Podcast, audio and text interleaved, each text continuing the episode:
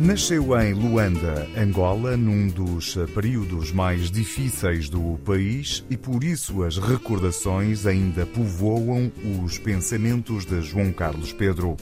O governo angolano de então não olhava a meios quando procurava jovens e adultos para a guerra, como recorda JP. Lembro-me nessa altura e eu ainda na altura estava no, no quarto, quinto ano estava a estudar e lembro-me nessa altura que eh, havia professores que nos davam aula dentro da sala que eh, eram automaticamente entravam, era aquele controle, como o governo precisava o pessoal para para ir combater, entrava, pegava um professor e, e. A gente dentro da sala ficávamos assim, éramos numa idade mais ou menos dentro dos 8, 9, 10 anos.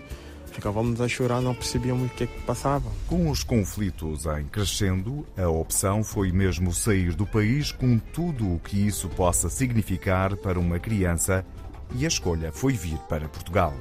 Tiveram que alterar as coisas nas escolas, que tinha que começar a estudar à noite. E a noite, na altura, também não era fácil, havia muita bandidagem.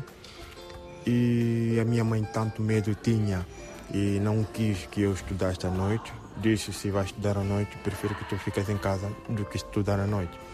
Portanto, nessa altura, quando chegou na altura de eu decidir vir para cá, então foi através de abandono do estudo. E isso é que fez com que eu tive que refletir na minha cabeça o que é que eu queria fazer. E eu não queria ficar assim sem fazer nada. Então uh, comecei a pensar vir para cá, para a Europa. JP já tinha vindo de férias a Lisboa, mas a mudança em definitivo para Portugal foi mesmo muito difícil. Eu tive que deixar muitos amigos, família, evidente, claro. É... Quando cheguei cá, pela primeira vez cá em Portugal, também não foi fácil. Foi surpreendente para mim, que era a primeira vez que eu vim para cá. Vendo bem, não era bem a primeira vez, mas já tinha vindo cá muito antes.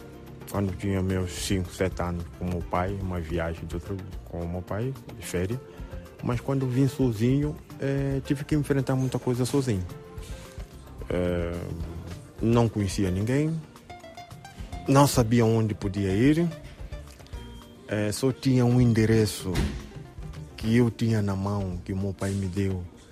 E tinha um dinheiro na mão que meu pai me deu, na altura era mil dólares, valia muito dinheiro, era escudo ainda, a gente comia Portugal. E eu tinha dinheiro na mão, tinha um endereço e aquele endereço era de uma pensão Lisboa. Na altura, e através de uns contactos dos pais, o jovem angolano mudou-se de Lisboa para Setúbal, onde continuou a trabalhar, conseguindo também voltar a jogar. Jogou primeiro basquetebol no Vitória de Setúbal, depois no Barreirense, até que um dia surgiu a oportunidade de se mudar para a Madeira. Na altura não estava a gostar, é, porque não estava habituado, era muito diferente. Quando cheguei na Madeira, a Madeira não era assim. Eu via a evolução da Madeira à minha frente, aos meus olhos.